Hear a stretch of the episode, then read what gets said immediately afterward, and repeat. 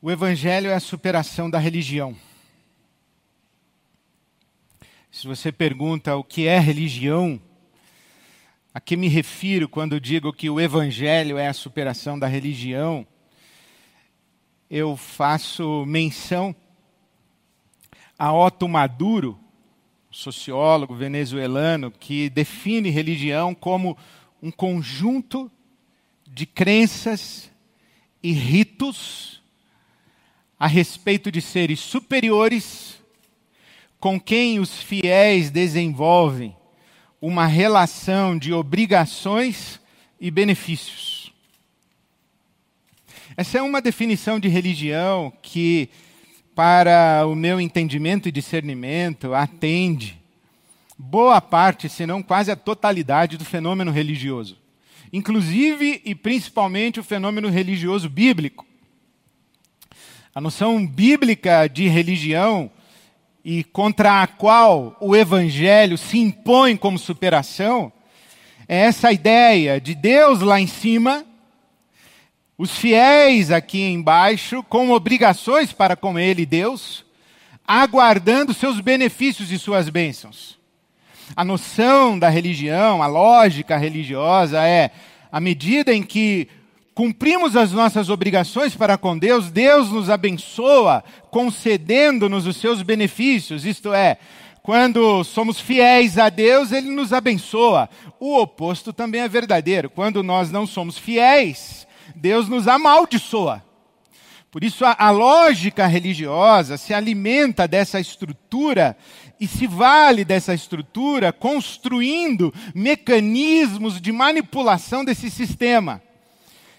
Nós temos que cumprir obrigações para com Deus, os mandamentos de Deus, nós temos que obedecer a Deus, temos que ser fiéis a Deus. Se não formos fiéis, Ele nos amaldiçoa. Então nós nos esforçamos ao máximo, mas no fundo sabemos que não conseguimos ser fiéis a Deus plenamente, totalmente, o tempo todo. Então o que nós fazemos? A religião oferece para nós um mecanismo de compensação que é a estrutura sacrificial. A gente oferece sacrifícios a Deus, a gente dá ofertas a Deus. No Velho Testamento, no Antigo Testamento, no Primeiro Testamento, na Bíblia hebraica, existe toda uma descrição da estrutura sacrificial da religião de Israel.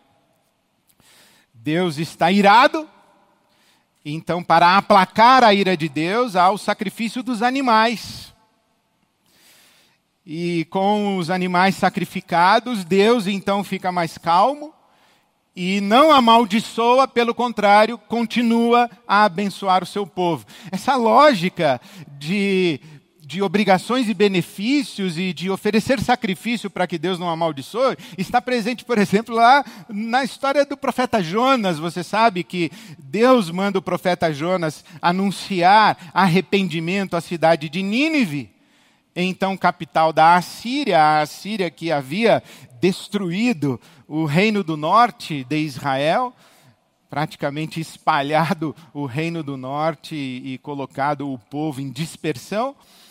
E Deus manda o profeta Jonas anunciar arrependimento a Nínive, a capital da Assíria. E Jonas, que era um profeta do norte, diz: Eu não quero que esse povo se arrependa, eu, eu, quero que o Senhor os condene, que o Senhor se vingue deles, porque eles nos destruíram. E Jonas, em vez de ir pregar em Nínive, toma um navio na direção oposta para Tarsis. Foge para Tarsis, vai embora. E quando está em alto mar, no navio, diz a palavra de Deus, o livro do profeta Jonas, que Jonas está dormindo no porão do navio e o navio passa então a ser assolado por uma grande tempestade, uma tormenta. E todos aqueles que estão no navio têm medo de que eles não sobrevivam. Então eles começam a perguntar entre aqueles que estão no navio e na embarcação a respeito de quem são os deuses que porventura estariam irados contra alguém ali, porque os deuses estão querendo a nossa morte, estão nos amaldiçoando, eles vão nos destruir.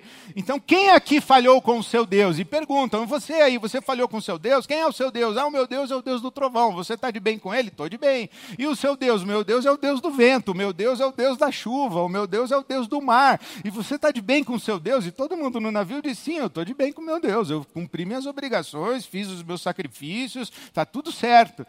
E falou, bom, então o que está acontecendo? Aí alguém diz assim, tem um sujeito dormindo no porão do navio, então vá chamar o cara. Então foram e trouxeram Jonas.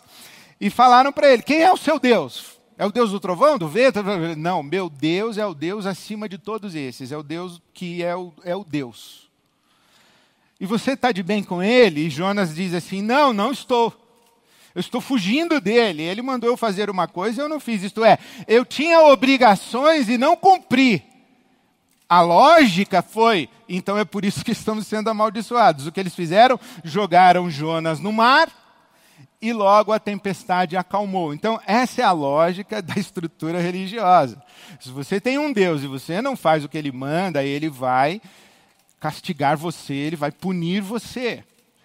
E quando essa, essa lógica religiosa fica tão, tão entranhada na nossa mente, e, e ao lado dessa lógica religiosa a gente tem um sistema de sacrifícios compensatório, nós encontramos quais são os mecanismos dos quais a religião se vale para penetrar na nossa, na nossa profundidade é, mais, mais primal, digamos assim para nos manipular e para nos manter escravizados.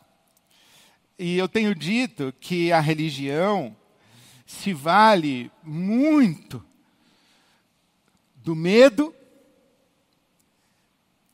da culpa. E nos dois últimos domingos eu falei sobre medo e culpa. Que a religião diz: olha, se você tem medo de Deus, vem aqui no meu templo que eu resolvo para você.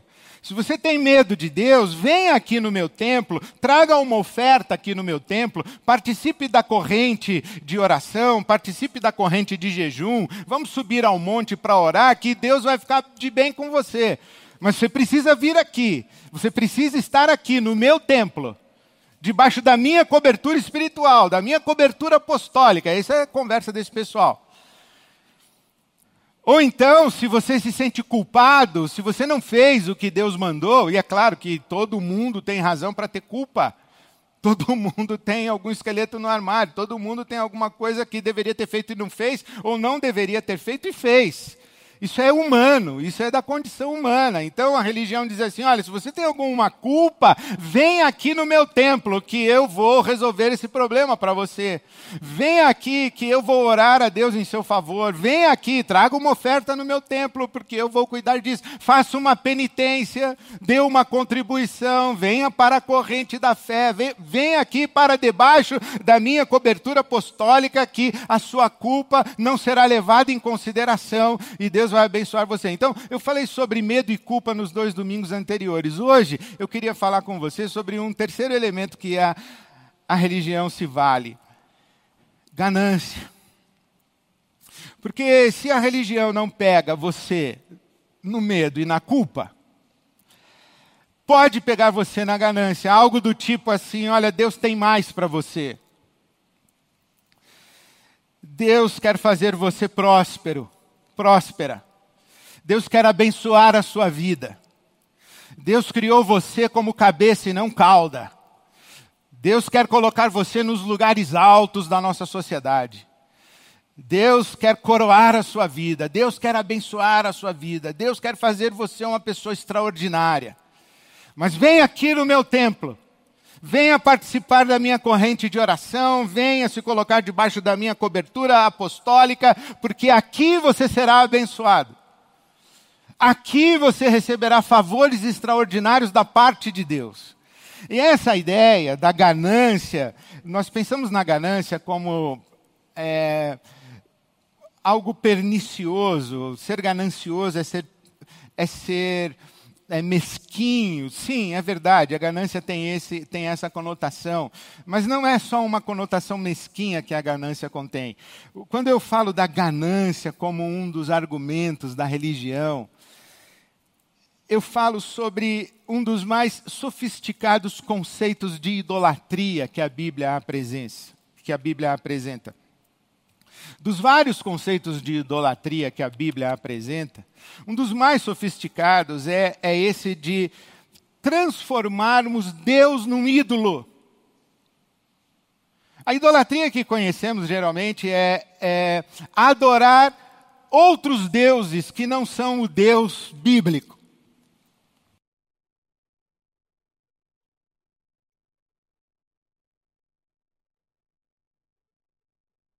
Deus da Bíblia, você é um idólatra. Esse é um conceito de idolatria. Mas há um conceito mais sofisticado, que é tratar o Deus bíblico como se ele fosse um ídolo. E como é que a gente faz isso? Quando a gente transforma Deus no meio para alcançarmos os nossos fins. Quando a Bíblia Sagrada diz Deleita-te no Senhor. Salmo 37, versículo 4, você conhece bem. Deleita-te no Senhor, agrada-te do Senhor, tem prazer no Senhor, descansa a vida nas mãos do Senhor, ocupa-te de Deus, o Pai. Pensa em Deus primeiro, busque o reino de Deus e a sua justiça primeiro. Deleita-te no Senhor e Ele satisfará os desejos do teu coração.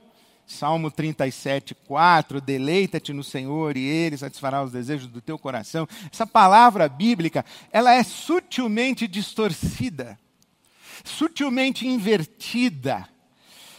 E ela significa para esse mecanismo religioso, idólatra, idolátrico, deleita-te nos desejos do teu coração e Deus vai te abençoar para alcançá-los. Ocupa-te dos teus fins e usa Deus como meio para alcançá-los.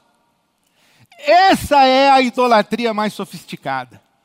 Transformar Deus em meio para determinados fins, isto é, o que eu quero mesmo não é Deus, não é a experiência de Deus, a experiência com Deus. O que eu quero é aquilo que Ele pode me dar e pode me conceder. E não há problema nenhum em ter desejos no coração, muito pelo contrário. Ora, o que eu desejo no meu coração? Eu desejo saúde, eu desejo longevidade, eu desejo o bem, a saúde, a felicidade das pessoas que eu amo, da minha esposa, dos meus filhos, do meu genro, da minha nora, da minha neta, da, dos meus irmãos, da minha mãe, da minha família estendida, dos meus amigos. Eu desejo saúde, bem, felicidade de, daqueles que, que estão à minha volta e que eu quero bem. Eu desejo conforto, eu desejo prosperidade, eu desejo riqueza material, eu desejo viajar para a Grécia quando acabar a pandemia. Eu desejo conhecer a arte universal, visitar museu. Eu, eu desejo conhecer a cidade de Praga. Eu desejo. Eu desejo ter a minha mesa farta. Eu desejo ter a minha biblioteca crescente e, e poder me dedicar à leitura, ao estudo, à pesquisa. Eu desejo escrever, eu desejo produzir, eu desejo trabalhar, eu desejo, inclusive, que as pessoas recebam o meu trabalho e digam assim: nossa, que legal, Ed é um cara legal, poxa, que bacana, e comprem o meu livro, assistam o meu vídeo, gostem de mim. Eu desejo tudo isso. É legítimo. Se eu falasse assim, não, eu não desejo isso, eu não faço questão de nada disso, isso, isso seria uma, uma espiritualidade que teria me desumanizado. Ah, você não se ocupa com a felicidade e o bem da sua esposa? Ah, você não está ocupado e não está dedicado à felicidade e ao bem dos seus filhos? Ah, você não se ocupa com o seu trabalho, com o fruto do seu trabalho? Você não se ocupa com a sua reputação? Você não se ocupa com nada disso? Você se ocupa com o quê? Morre logo, vai para o céu. Essa, essa ideia de que a gente esvazia completamente a nossa vida e abre mão de todos os nossos desejos para ter apenas Deus, essa é uma ideia que, que nos transforma em alguma coisa diferente de humanos. Ser humano com saúde curte um banho de mar num dia de verão. Ser humano com saúde curte uma manga rosa gelada na beira da praia. Eu tô com saudade de ir para a praia. Ser humano com saúde gosta de encontrar amigos, gosta de trocar abraços. O ser humano com saúde gosta de ser valorizado, de ter conforto. O ser humano com saúde gosta dos afetos. O ser humano com saúde gosta de criar, de produzir, de ver o fruto do seu trabalho. Isso é um ser humano com saúde. Agora, se eu não tenho nada disso, se eu não estou preocupado com nada disso, isso me desumanizou. Se as coisas boas e belas do mundo, da ordem da criação de Deus, se elas não me interpelam, se elas não me afetam, se elas não me seduzem, se elas não me deixam com água na boca, eu deixei de ser humano. Se eu não me importo com a minha saúde física, com a minha aparência física, eu estou adoecido, já adoecido. Se eu dou um tanto faz para a vida porque eu só quero Deus, eu estou desonrando o Deus que me deu vida e que criou um universo tão extraordinariamente maravilhoso e me colocou nele para cuidar dele e desfrutar dele. Então, se eu negligencio toda a beleza e a potência vital do universo criado por Deus, onde Ele me colocou, e eu digo, eu não quero nada disso, Deus, eu só quero o Senhor. Deus diz assim: como assim? Eu fiz tudo isso para você. Eu coloquei você aí para cuidar da minha criação e para desfrutar da minha criação. Isso aí é que é ser humano. Como é que você não quer nada? Você quer ficar aí só de olho fechado e cantando louvor dentro de um quarto fechado? Que papo é esse? E a cachoeira que eu fiz? E os passarinhos lá fora cantando? E as crianças? E o mundo a ser cuidado? Você vai ficar aí dentro do quarto com o olhinho fechado, escutando louvor no seu fone de ouvido, achando que está vivendo para mim? O que, que você tem na cabeça? Viva! Tenha desejos, tenha ambições, queira mais. Ame a vida, ame o mundo, ame as coisas. Isso é ser vivo, é ser humano. Então, eu, eu, eu tenho desejos. Eu não abro mão dos meus desejos. O grande problema da lógica religiosa é quando Deus é o meio que vai me levar à satisfação dos meus desejos. E eu me ocupo mais dos meus desejos e não reconheço Deus como aquele que está acima, além de todos os meus desejos. Deixa eu tentar explicar um pouquinho melhor para você o que eu estou querendo dizer. Você conhece a história de Jó na Bíblia Sagrada? Dentre tantas possibilidades de interpretação de Jó, uma das que mais me agrada é a ideia de que justamente Jó é um livro contra a idolatria. E que idolatria? Essa de de alterar a identidade divina e transformar Deus em um ídolo, o Deus bíblico de Israel.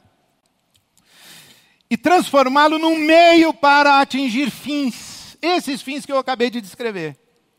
Porque esse é o confronto que a Bíblia Sagrada, no livro de Jó, apresenta entre Deus e o diabo, ou o diabo e Deus, e a afronta do diabo a Deus. Dizendo o seguinte: olha, Jó, que você diz que é um homem justo, ele só é justo porque o Senhor dá para ele tudo que ele deseja. Tira tudo que ele deseja e veja se ele não blasfema contra o teu nome, não te abandona e te joga no lixo. Tira tudo que sustenta a vida de Jó para ver se ele não perde a fé. E Deus diz assim: ok, então pode tirar tudo, menos a vida de Jó. E diz a Bíblia que Jó então sofre toda sorte de revés que um ser humano pode experimentar ele perde a mulher que ele ama, ele perde os seus filhos, ele perde os seus bens, ele perde a saúde, ele perde os amigos, ele perde a reputação, ele perde inclusive o senso de sentido da existência. Ele diz: a conta não fecha, eu não estou entendendo nada do que está acontecendo comigo. Na tradição de espiritualidade, especialmente gosto dessa expressão de São João da Cruz, a noite escura da alma a noite escura da alma é essa quando a vida não faz sentido e você clama por Deus e Deus está em silêncio e você não está entendendo mais nada, nem da vida, nem de si, nem de Deus, nem de futuro, nem de passado, nem de presente, nem de nada. Você caiu numa profunda escuridão, essa noite escura da alma, o vazio de sentido e de companhia. Jó chegou aí. E ele esbraveja, ele grita, ele, ele fala com Deus, ele pede para Deus dar satisfação para ele, chama Deus para conversar, vem aqui me explicar o que está acontecendo, você me abandonou, o que está acontecendo, mas em momento algum, Jó blasfema contra Deus e Jó deixa de ser sujeito, submisso e reverente a Deus. Até que Deus se manifesta e fala com Jó. E quando chegamos no capítulo 42 do livro de Jó, há uma das expressões mais belas de toda a Escritura Sagrada. Jó, na profundidade da sua escuridão, sem os amigos, sem reputação, na verdade, mal falado, porque para sofrer tudo que ele sofreu, só pode ter cometido algum pecado e algum crime hediondo e alguma violência contra Deus, porque Deus está amaldiçoando esse sujeito. É isso que se fala a respeito de Jó. Então, Jó perdeu tudo, ele está com seu corpo ferido. Ele está com seu corpo coberto de chagas, ele está na mais profunda miséria e pobreza material, ele perdeu família. Ele, ali naquele lugar, ele faz uma das declarações mais extraordinárias de toda a Bíblia Sagrada. Ele diz assim: Antes eu te conhecia de ouvir falar, mas agora os meus olhos te veem. Antes eu te conhecia de ouvir falar, mas agora os meus olhos te veem. Alguns intérpretes dizem que Jó foi castigado por Deus, Jó foi testado por Deus, Jó foi provado na sua fé e etc. Mas há uma tradição que diz que Jó foi abençoado por Deus e foi liberto por Deus, que, que, que a saga de Jó não é que, que a história vivida por Jó, a, a sua saga no sentido de, de o seu destino, não foi senão um profundo ato de livramento de Deus a Jó, e a maneira como Deus se revela a Jó e o leva ao máximo de possibilidade da existência humana que é mostrar-se a um ser humano para que esse ser humano possa dizer: Eu tenho contigo uma experiência de primeira mão. Antes eu te conhecia de ouvir falar. Antes eu te conhecia porque homens e mulheres que te conheciam falavam que te conheciam.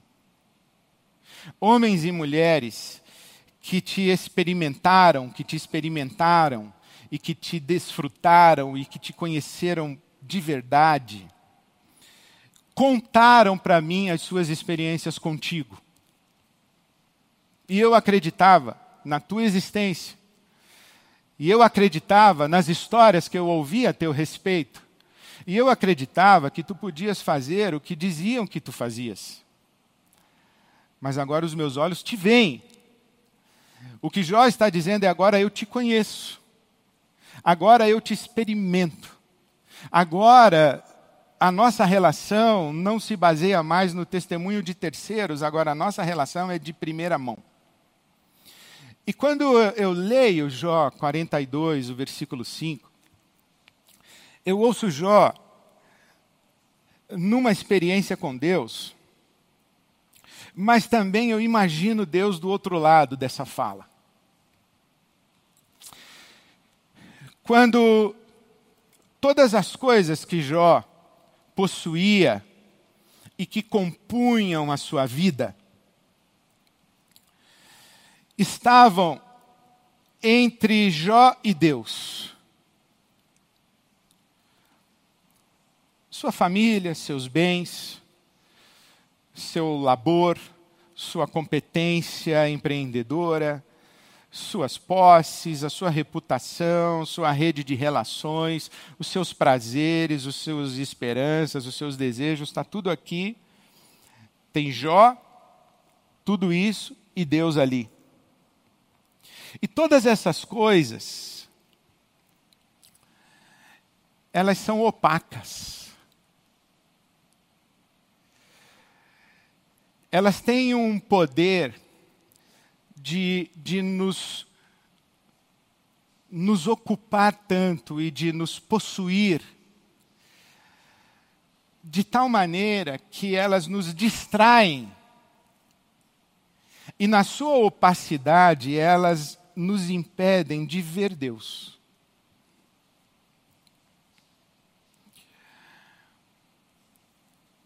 É como se elas funcionassem como uma parede entre nós e Deus.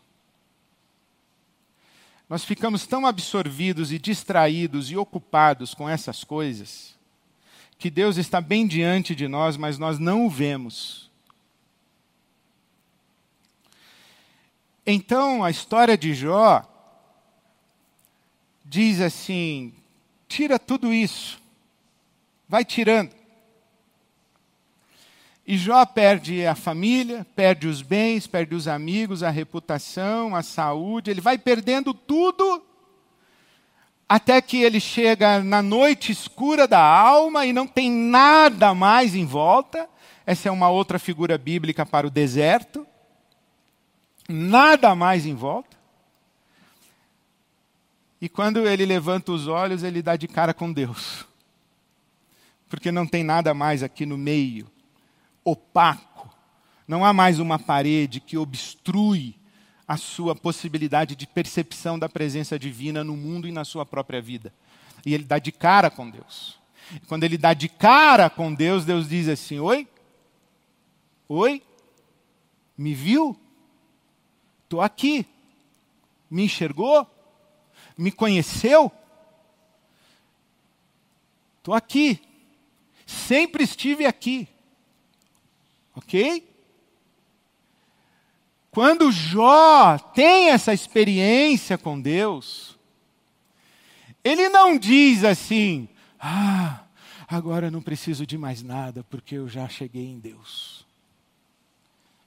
E também Deus não diz: tá vendo? Eu sou tudo que você precisa. Não. Porque a Bíblia diz que Deus abençoa Jó dez vezes mais do que ele já era abençoado antes. Deus restaura a sua saúde, Deus lhe dá uma outra experiência de amor, um outro romance.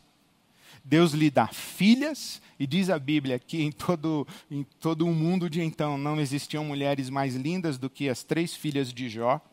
Deus aumenta e multiplica suas posses materiais.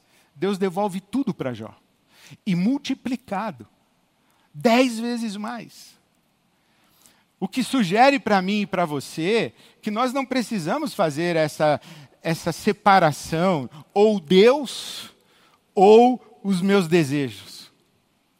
O que nós precisamos é ter os nossos desejos no lugar certo. É colocá-los lá atrás e Deus aqui na frente, porque Deus é transparente. É chegar, em, de, em chegar nos nossos desejos, mas sem deixar de perceber que Deus é a sustentação de tudo aquilo que compõe a nossa existência e a nossa vida. A partir do momento que a gente tem a experiência com Deus como fim, todas as outras coisas ganham sentido e significado. É por isso que tem muita gente que tem todas as outras coisas, mas todas as outras coisas são vazias. Porque elas convivem com essas todas coisas de maneira opaca. Elas não percebem Deus. Elas não conseguem perceber a transparência de Deus, que ressignifica todas as coisas. É por isso que tem muita gente que tem tudo e não tem nada. E é por isso que tem muita gente que tem pouco, mas vive como se tivesse tudo. Porque, mesmo no seu pouco, experimenta o pouco a partir da relação transparente com Deus. É isso que Jesus diz para nós: olha, não ajunte tesouros na terra, ajunte tesouros no céu. Jesus não está dizendo que a gente tem que abrir mão dos nossos tesouros. Ele está dizendo que a gente tem que colocar os tesouros no lugar certo. Essa é a grande experiência de Jó. É o encontro com Deus que ressignifica todas as coisas. Deleita-te em Deus, agrada-te em Deus, e Ele concederá os desejos do teu coração. Jesus falou a mesma coisa de outra maneira. Busca em primeiro lugar o reino de Deus e a sua justiça, e todas as outras coisas serão acrescentadas.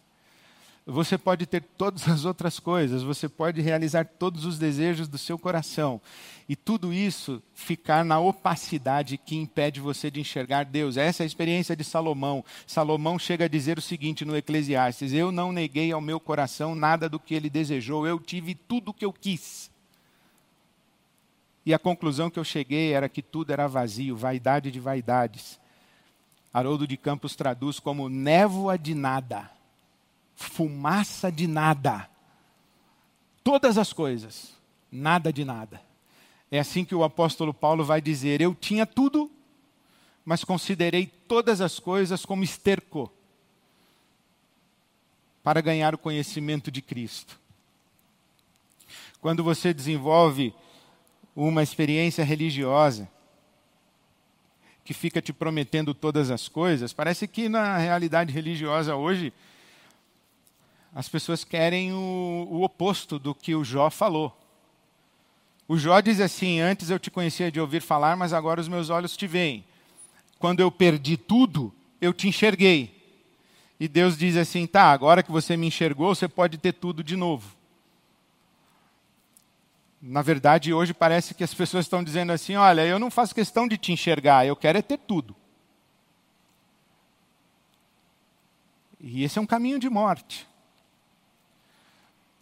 essa experiência religiosa que potencializa, que retroalimenta os nossos desejos, os nossos desejos que são penúltimos, porque somente Deus é último, os nossos desejos penúltimos, uma, uma experiência espiritual e religiosa que diz para você: foque o seu coração no que é penúltimo, que Deus vai te dar o que é penúltimo, e você fica aqui olhando para baixo para os desejos do seu coração, alimentando essa sua ganância, o desejo das coisas penúltimas. Essa experiência religiosa é uma traição ao Evangelho, porque transforma Deus num ídolo, isto é, num meio para chegar no fim porque inverte a polaridade da, da própria proposta do Evangelho, que é a gente abrir mão do nosso ego e passar a viver para os outros e não para nós mesmos. Jesus disse: a vida de uma pessoa não depende da abundância dos seus bens, e quem guarda o que tem apenas para si não é rico para com Deus, não enxergou Deus, não tem a experiência de Deus, tem só experiência com os seus bens retidos para si, de maneira egóica, egocêntrica. E isso não tem nada a ver com o evangelho, ficar ocupado apenas consigo mesmo e com a satisfação dos seus sonhos, dos seus desejos, da sua autorrealização, não tem nada a ver com o evangelho. E mantém o ser humano onde ele sempre esteve, aprisionado a um mundo opaco do seu próprio ego e da realidade circunstante que não nos satisfaz. Por isso, Antes eu te conhecia de ouvir falar, mas agora os meus olhos te veem. é um grande desejo da espiritualidade da tradição de Jesus. É ressignificar esse mundo concreto material que seduz os nossos desejos a partir da nossa experiência de transparência com Deus. Porque aí a gente se reencontra com a gente mesmo, com Deus e ressignifica todas as coisas. Esse é um caminho de espiritualidade que vale a pena. O Evangelho é a superação da religião também por causa disso. Porque me convida a levantar os olhos